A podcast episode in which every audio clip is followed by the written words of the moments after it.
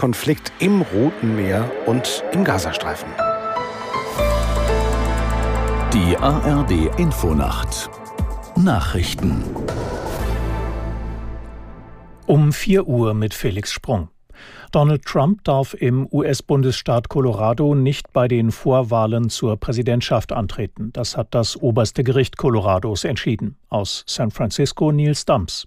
Die obersten Richter Colorados begründen das mit der Rolle Trumps bei der Erstürmung des Kapitols am 6. Januar 2021.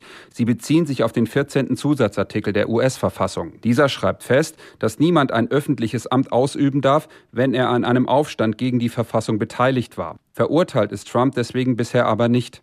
Die aktuelle Entscheidung bezieht sich nur auf den Bundesstaat Colorado. Dort ist Trump nun vorerst von den Vorwahlen der Republikaner ausgeschlossen und dementsprechend auch von den Präsidentschaftswahlen. Der amerikanische Kongress wird in diesem Jahr keine neuen Militärhilfen für die Ukraine beschließen. Das bestätigten die Vorsitzenden der Demokraten und der Republikaner Schumer und McConnell. US-Präsident Biden hatte den Kongress um neue Hilfen für Kiew in Höhe von rund 61 Milliarden Dollar gebeten. Die Republikaner im von ihnen geführten Repräsentantenhaus blockieren die Hilfen. Sie verlangen im Gegenzug, dass die Biden-Regierung mehr gegen illegale Migration unternimmt.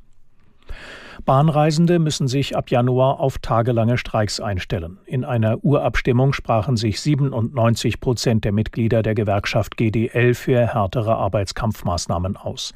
Aus der Nachrichtenredaktion Franziska Amler. Über Weihnachten und Silvester soll Ruhe herrschen. Allerdings könnte es danach für Bahnreisende ungemütlich werden. Mehrtägige Streiks sind möglich. GDL-Chef Wieselski sagte, der nächste Arbeitskampf werde, Zitat, kräftiger, länger und härter. Streiks sollen aber mindestens 48 Stunden vorher angekündigt werden.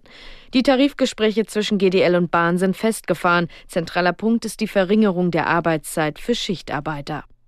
Die Bundesregierung will als haushaltspolitische Sparmaßnahme die Steuer auf Flugtickets erhöhen. Die Abgabe war 2011 eingeführt worden und richtet sich nach der Flugstrecke. Sie muss von den Airlines abgeführt werden und betrifft damit alle Passagiere, die von deutschen Flughäfen starten. Zuvor hatte die Ampel erwogen, eine Kerosinsteuer auf innerdeutsche Flüge zu erheben. Das ist einem Sprecher zufolge nun vom Tisch.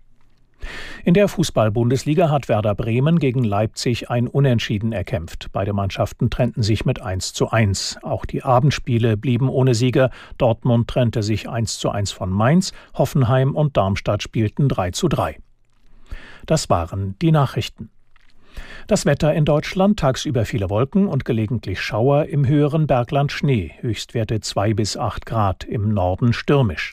Am Donnerstag sehr windig, im Norden Sturmgefahr, verbreitet Regen und einzelne Graupelschauer, 3 bis 9 Grad. Am Freitag Schauer wieder 3 bis 9 Grad. Es ist 4.03 Uhr.